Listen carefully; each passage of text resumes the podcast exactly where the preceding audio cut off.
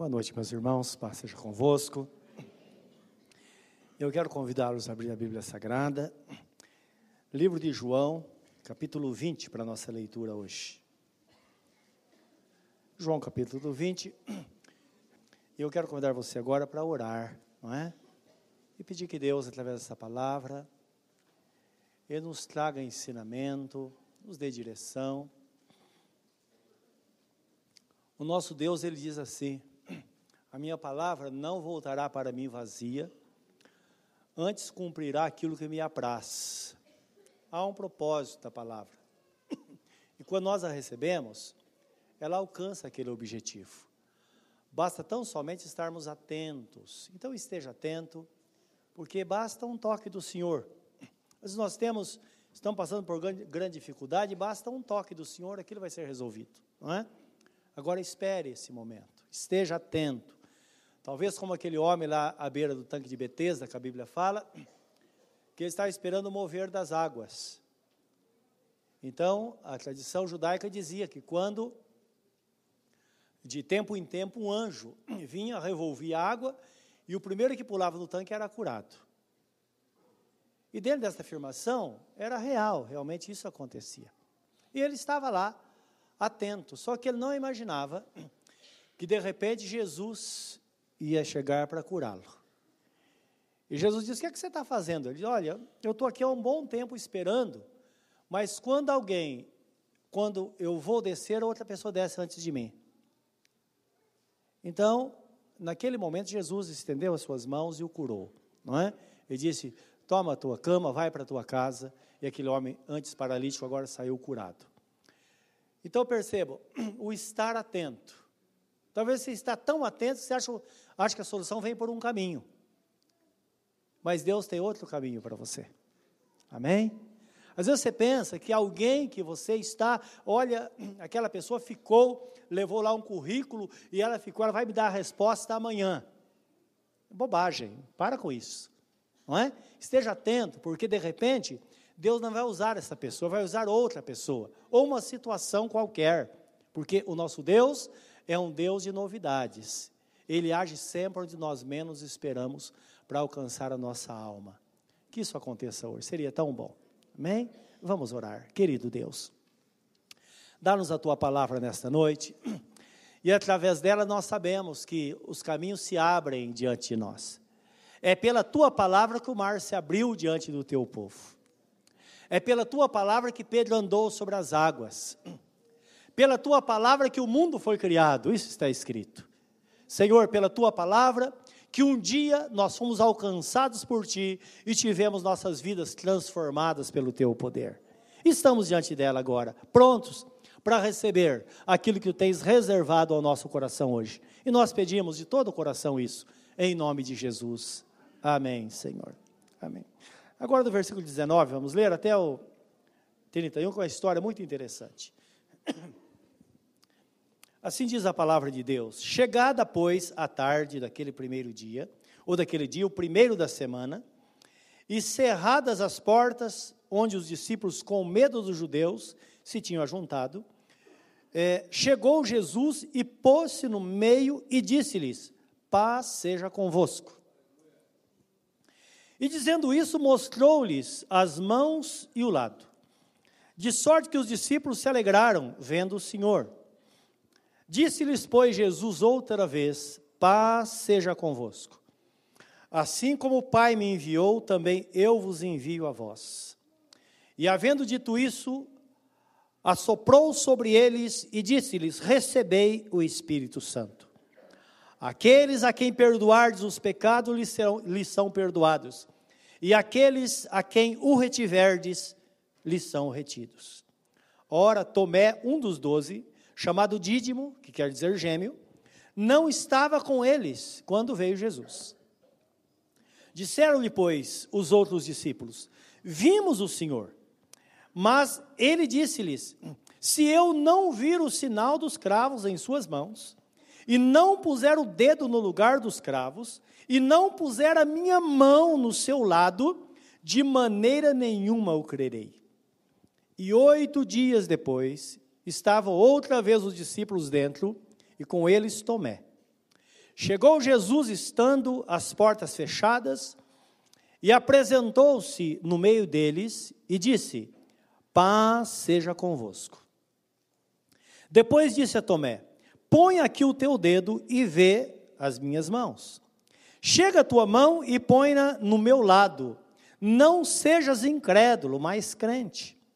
Tomé respondeu e disse-lhe: Senhor meu e Deus meu. E disse-lhe Jesus: Porque me viste, Tomé, creste? Bem-aventurados que não viram e creram. Jesus, pois, operou também, em presença de seus discípulos, muitos outros sinais que não estão escritos neste livro. Esses, porém, foram escritos para que creiais que Jesus Cristo, o Filho de Deus, e, é, que Jesus Cristo é o Filho de Deus, e para que crendo tenhais vida em seu nome. Amém. Louvado seja Deus. O que nós vemos nesta palavra é que a fé em Jesus, a nossa confiança nele, produz vida em nós. Sempre quando Jesus faz, faz algo que está registrado na Bíblia, nós vemos uma situação, mas precisamos entender que esta palavra vai além daquilo que às vezes nós estamos lendo. Nós vamos parar e pensar na situação que aquilo estava acontecendo, para termos um entendimento maior acerca daquilo que Deus quer falar através desta palavra. Aqui Jesus Cristo, ressurreto dentre os mortos, ele apresenta aos seus discípulos e dá a eles, a eles esta experiência tão gloriosa. Agora, eu tive observando nesse texto, e pelo menos três coisas importantes nós vemos aqui, que foram tratadas nesse texto, não é? Nós temos texto como se fosse uma parábola, não é? Que é uma situação que aconteceu, porém, o ensinamento que Deus quer trazer a nós é mais profundo do que aquele que superficialmente nós vemos aqui. Então, Jesus aqui, ele trata com os seus discípulos algo importante acerca do medo, em primeiro lugar. Em segundo lugar, ele fala sobre a, a disposição de perdoar, que ele mostra que um dos problemas maiores da vida cristã, que pode impedir a ação de Deus, é a raiz de amargura no coração e a indisposição ou a impossibilidade que uma pessoa tenha de perdoar. E por último, a falta de fé. Não é? Sendo que as três, igualmente, trazem danos irreparáveis da vida de uma pessoa. Terminando com a falta de fé, nós vemos que se a pessoa não tem fé, ela não consegue nem sequer ter acesso a Deus. Quanto mais receber as suas bênçãos, porque está escrito que sem fé é impossível agradar a Deus, porque aqueles que se achegam a Ele, é necessário que creia que Ele existe e que Ele é doador de bênçãos a todos aqueles que o buscam. Amém? E se nós estamos aqui hoje é porque nós temos fé nele, senão nem estaríamos aqui, não é verdade? Então, esse assunto que ele trata de uma forma bastante profunda nesse texto. Uma coisa que a Bíblia Sagrada nos mostra nesta, nesse texto que lemos, é que os milagres de Jesus, eles foram registrados com um propósito, para que conheçamos que Ele é o Cristo, isto é, o ungido de Deus, que foi enviado ao mundo para, nós, para nos salvar. E que para, uma vez conhecendo que Ele é Jesus, que Ele é o Senhor, que Ele é o Messias, que Ele é o Deus encarnado, então nós cremos nele e, consequentemente, teremos uma vida de paz, uma vida de fé, não é? No seu nome e, e, e, por causa disso nós somos pessoas vitoriosas. Não é porque o texto fala para que tenhamos vida em seu nome.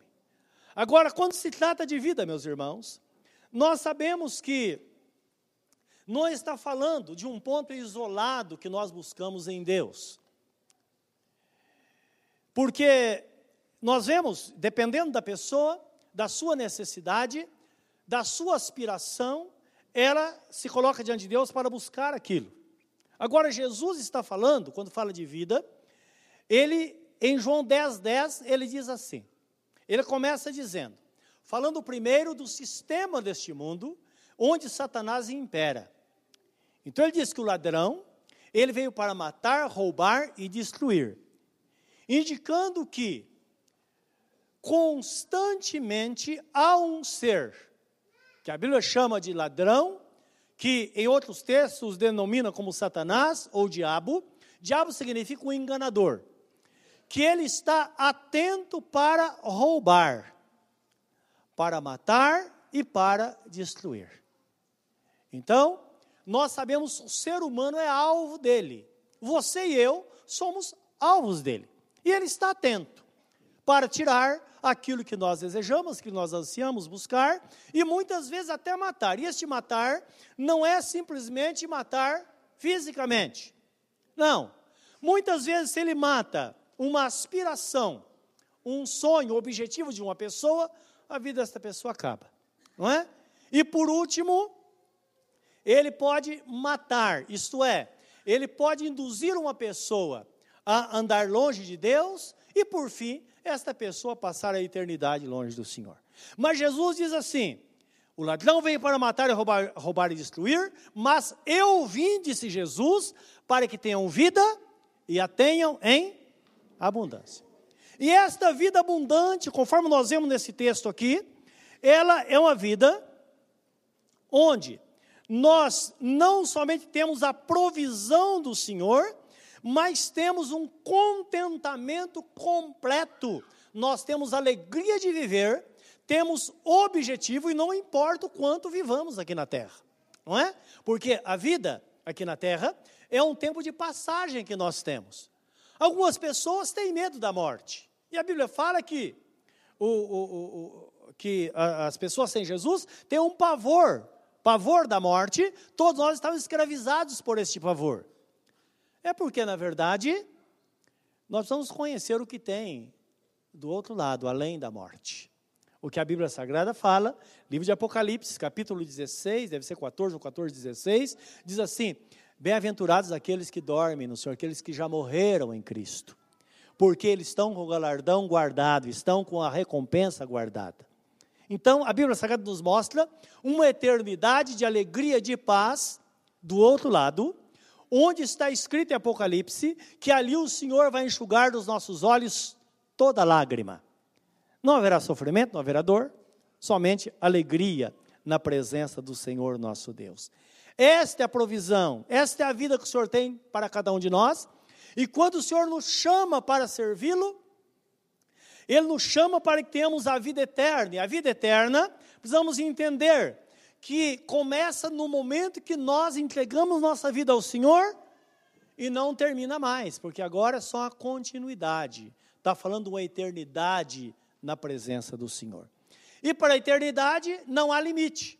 Então, se você pensa num dia, ou pensa em mil anos, como está escrito na Bíblia, que um dia é como mil anos, e mil anos como um dia, ou um milhão de anos, não há fim é viver eternamente na presença do Senhor. Então, por isso precisamos guardar isso. Muitas pessoas perdem essa eternidade, sendo que Jesus é muito claro na Sua palavra em nos mostrar, dar dica de como nós garantimos a nossa eternidade na presença dEle. Ele envia os seus discípulos e diz a eles: Ide por todo mundo, pregai o evangelho a toda criatura, quem crer e for batizado será salvo, quem não crer será condenado e ponto final. Indicando que aquela pessoa que crê em Jesus vai ter a vida. Aquele que não crê em Jesus não terá vida, mas estará diante de todos os reveses que atingem os homens aqui na terra, e quando ele fechar os seus olhos, ele vai passar a eternidade também longe do Senhor. Então, esses ensinamentos que sempre permeavam é, a, os, os, sermões de Jesus, esse ensinamento que ele trazia aos seus discípulos e esta palavra que ele traz para nós nesta noite. E quando nós nos aproximamos de Deus, primeira coisa que ele faz, ele coloca paz no nosso coração. Percebam que Jesus aqui, ele se apresenta ressurreto dentre os mortos, entre os seus discípulos, para resolver este problema.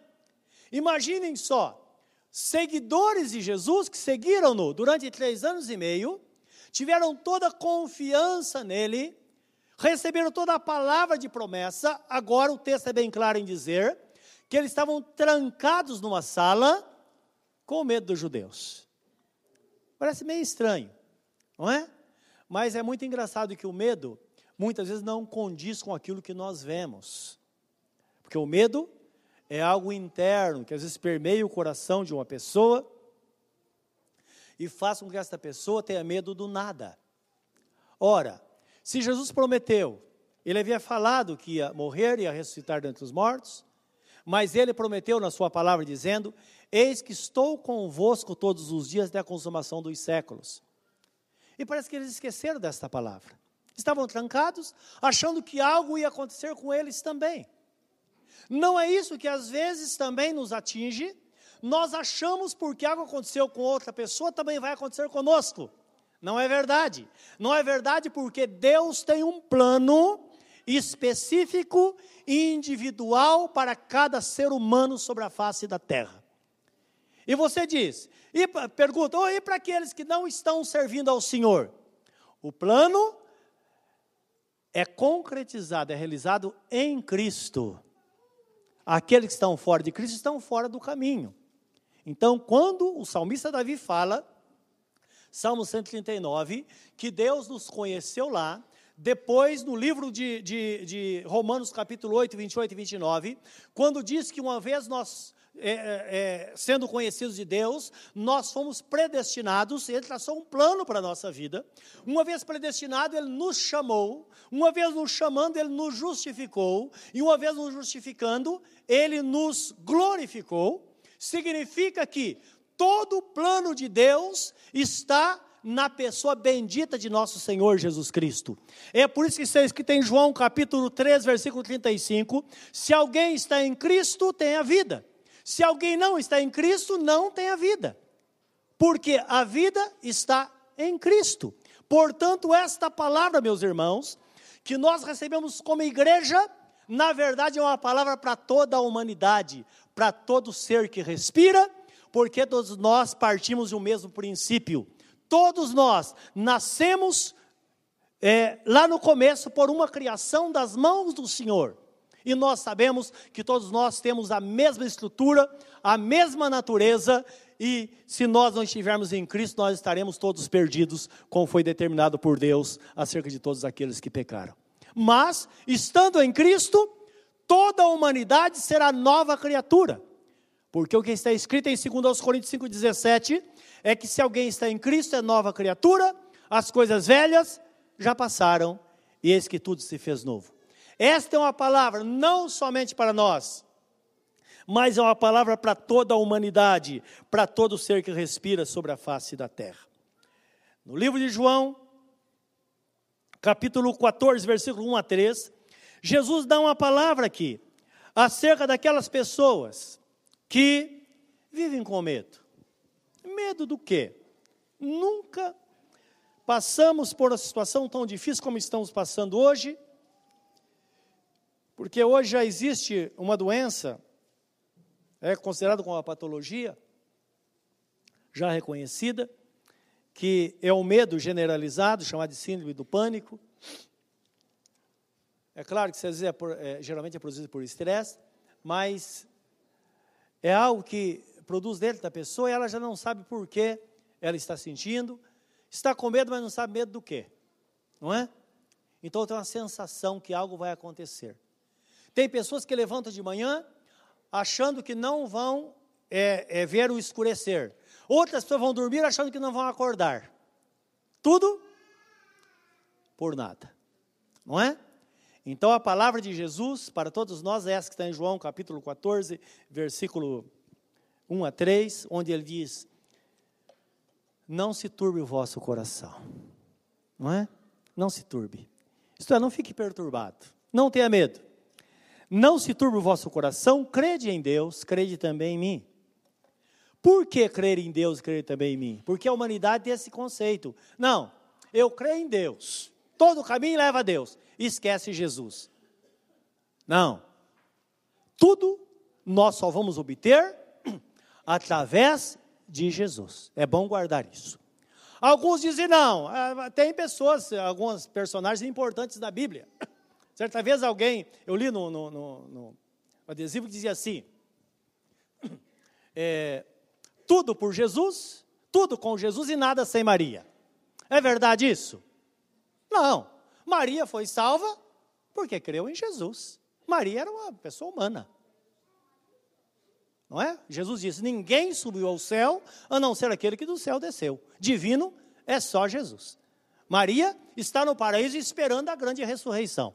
Não é? Jesus está sentado no trono, ressurreto dentre os mortos, Senhor de tudo e de todos, porque diante dele todo joelho se dobra, nos céus e na terra, e todos têm que confessar que ele é o Senhor para a glória de Deus Pai. São verdades que transformam, não é? Debaixo do céu não tem nenhum outro nome através do qual devamos ser salvos, a não ser Jesus. O apóstolo Pedro que fala esta palavra, que está em Atos capítulo 4, versículo 12. Então Jesus, com toda a autoridade, ele diz assim: Não se turbe o vosso coração, crede em Deus, crede também em mim. Na casa de meu pai há muitas moradas. Se não fosse assim, eu vou lhe teria dito, pois vou preparar-vos lugar. E se eu for e vos preparar lugar, virei outra vez e vos levarei para mim mesmo, para que onde eu estiver, estejais vós também. Quero que você entenda uma coisa. Você que entregou sua vida para Jesus, Ele nunca vai largar o seu pé. Ele nunca. Ele diz: aquele que vem a mim, de maneira nenhuma eu lançarei fora.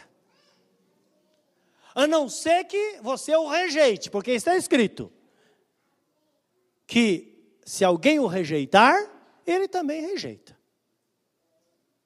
É engraçado isso, né? Talvez seja por isso que a rejeição seja uma situação até intolerável entre os homens, não é? Porque o próprio Deus, ele não corre atrás daquele que não quer. Não. Ele está pronto para aquele que deseja, aquele que quer servi-lo de todo o coração. Esse sim vai viver com ele para sempre. Então, ficar com medo por quê?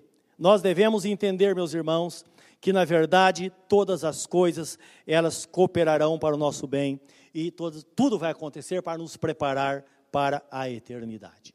E em seguida, Jesus, ele dissolvendo este medo do coração dos seus discípulos, ele entra outro ponto interessante.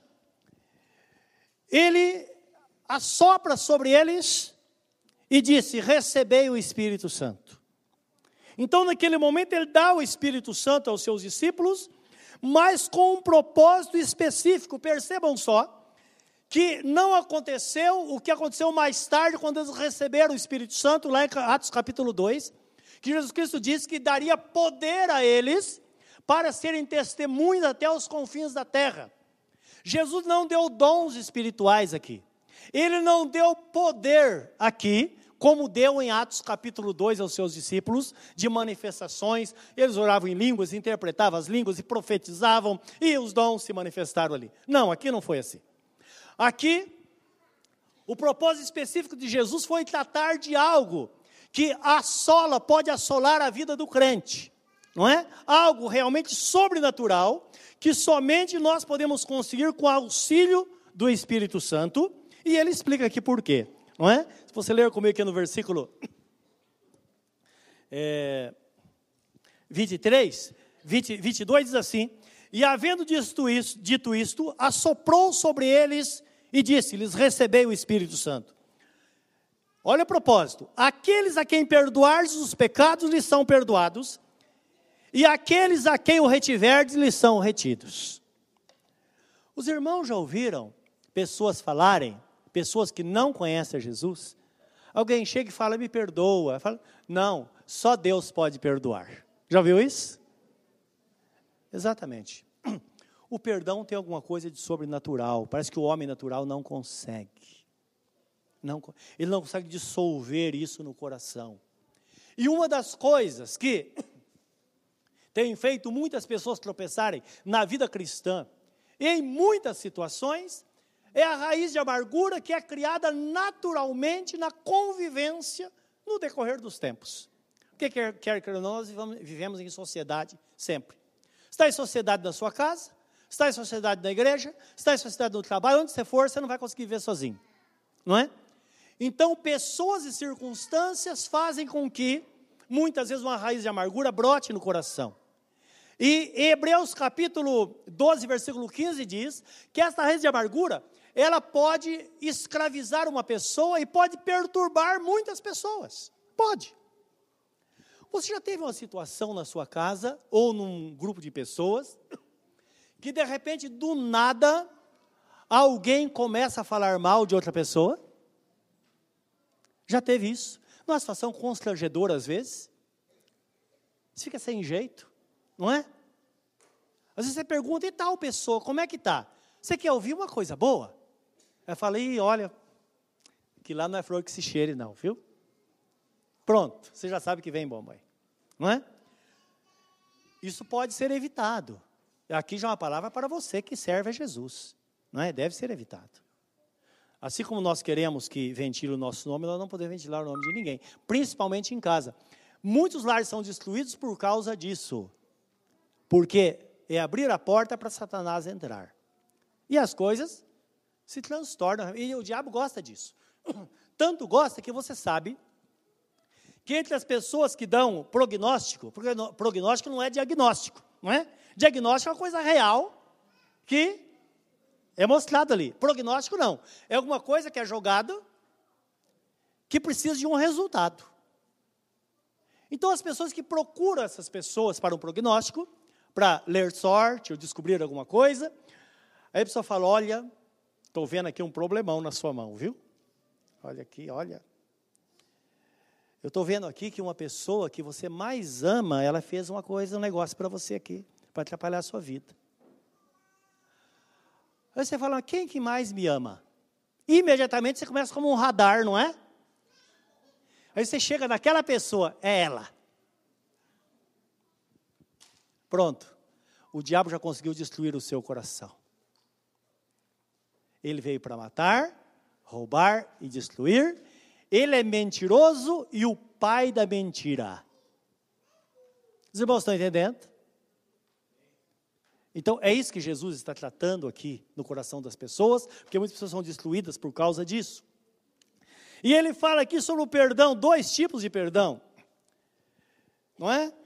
dois tipos, ele fala sobre um, perdão, que é inédito, e nós vemos aqui, vamos, podemos estudar dois tipos de perdão. Então, eu reformularia aqui, não é? Que na verdade existem dois tipos de perdão que a Bíblia Sagrada apresenta. O primeiro é o perdão bilateral. Bilateral por quê? Exige duas pessoas. Então, no livro de Mateus, capítulo 18, versículo 15, diz assim: Se o teu irmão pecar contra ti, vai e acerta entre ti e ele só. Se o teu irmão te ouvir, então ele será ganho. Então, dizendo que Jesus fala que se você tem um problema com alguém, o ideal é acertar com aquela pessoa, olhando olho no olho. Pode ter certeza, quando nós fazemos isso, o problema sempre é resolvido. O problema às vezes não é resolvido quando nós queremos resolver um problema na mesa de jantar, não é? Ou lá numa reunião. Não, Jesus Cristo diz assim no texto: vai e acerta entre ti e ele só. Mesmo que saiam os tapas ali, não tem problema.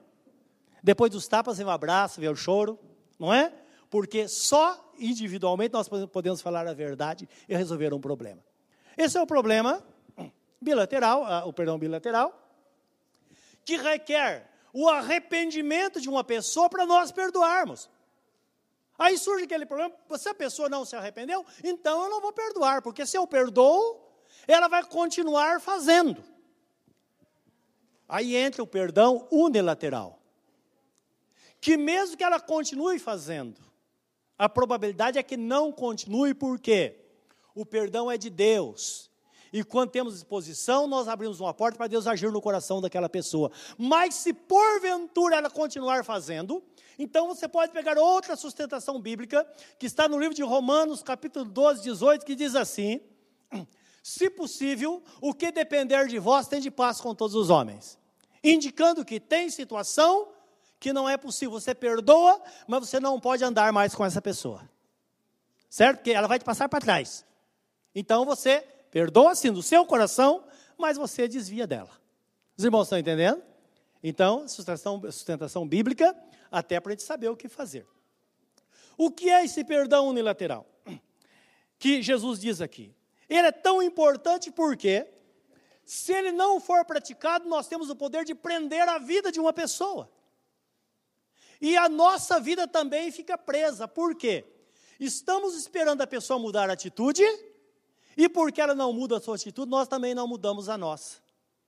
Os irmãos estão entendendo? Por Jesus disse: aquele a quem perdoardes, aqueles a quem perdoardes serão perdoados. Aqueles a quem retiverdes serão retidos. Isto é, você segura o perdão e prende a pessoa. Isso acontece, meus irmãos, principalmente em relacionamento familiar, não é? Pode acontecer isso. Às vezes, pessoas mais chegadas, porque as pessoas mais chegadas que vão nos ferir, não é verdade? Que estão longe, não. Geralmente, o ferimento acontece em pessoas mais chegadas. Então, Jesus está dando essa orientação aos seus discípulos, dizendo que, que eles deveriam perdoar. Nós temos um exemplo do próprio Jesus, que está no livro de. Deixa eu ver onde está aqui. Livro de Lucas. Lucas 23, 34. O primeiro nós vimos em, em, João, em, em Mateus 18, 15, não é? aqueles que irmão pecar, acerta com ele. Aqui é o perdão unilateral praticado por Jesus, mais tarde Estevão faz a mesma coisa. Estevão era um dos primeiros diáconos da igreja primitiva que morreu apedrejado.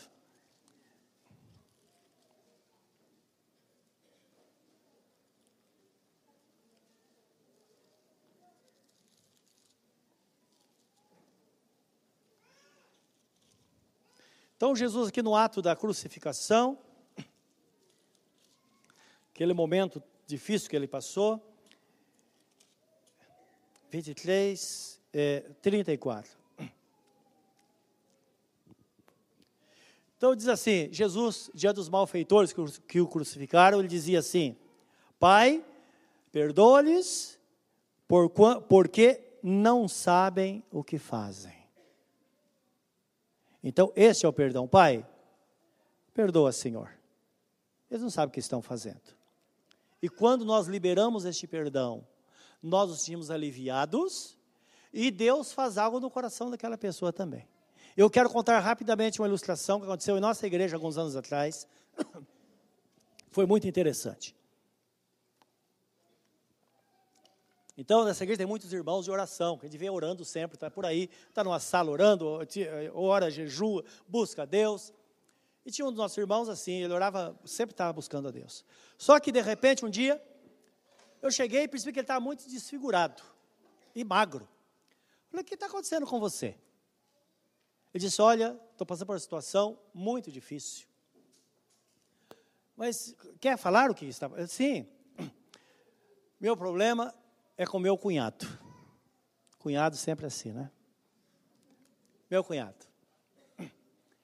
Diz o que está acontecendo com seu cunhado. Olha, pastor, durante três anos, eu morando aqui em Ferraz, eu peguei meu cunhado com a sua esposa e uh, os sobrinhos em casa, todos os cultos, lá perto de Itaquera, ia buscá-los, está com a vida muito atrapalhada sem Jesus, e eu conhecer Jesus, então Jesus mudou minha vida, eu ia buscá-los para trazer para a igreja, porque eu queria ver a vida deles mudada. Fez isso durante três anos.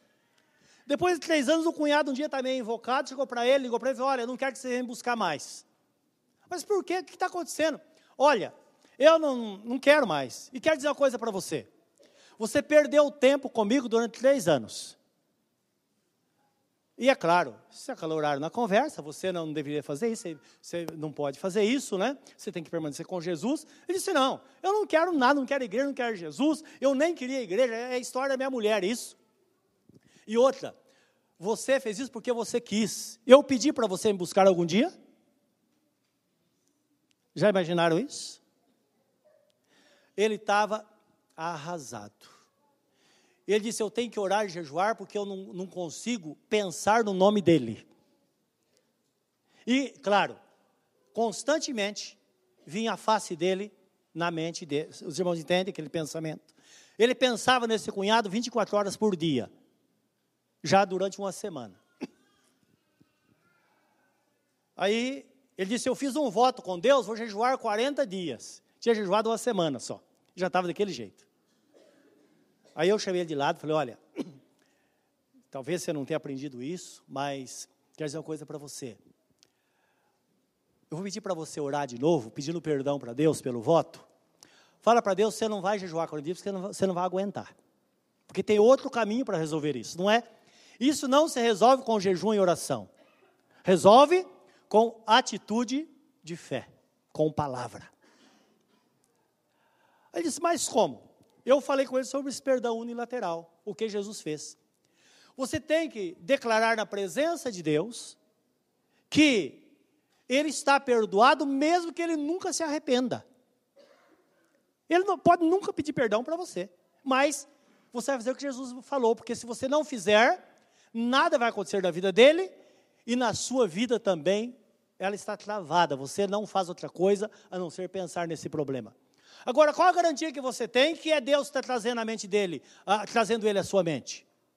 Provavelmente seja o diabo para te perturbar. Não é? Porque é uma coisa ruim. Porque aquela imagem estava acabando com ele. Eu disse, então você usar a palavra, vai dizer, Senhor, como o Senhor fez, eu faço também agora. Eu declaro meu cunhado perdoado, de todo o meu coração, mesmo que ele nunca se arrependa do que fez.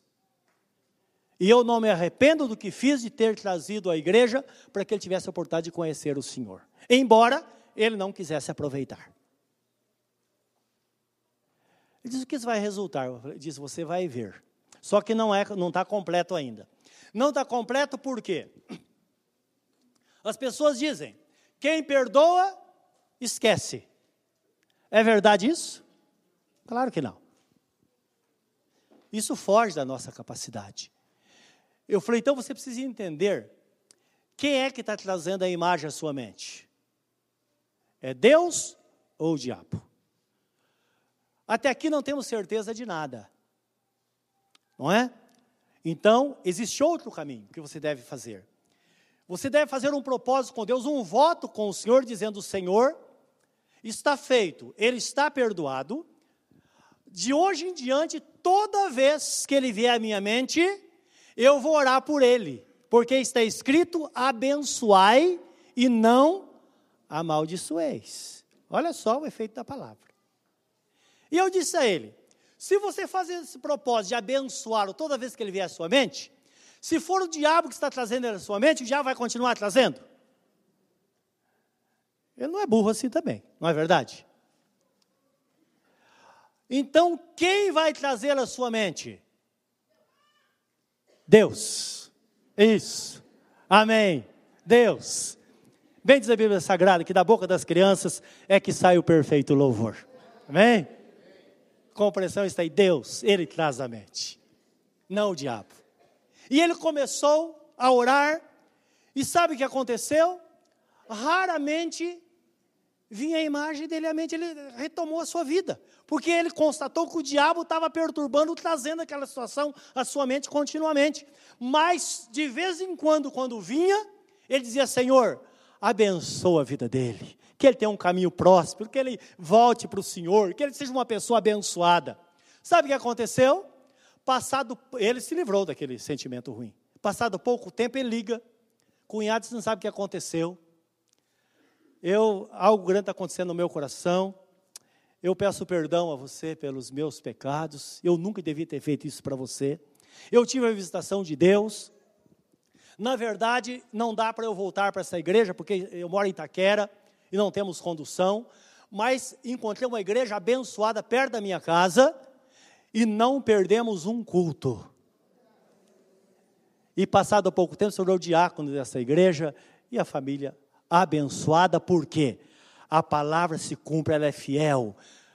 Aqueles a quem perdoar serão perdoados, aqueles a quem retiver serão retidos. Por, portanto, nós não podemos segurar a bênção de Deus sobre as pessoas, porque fatalmente a seguraremos sobre nós também.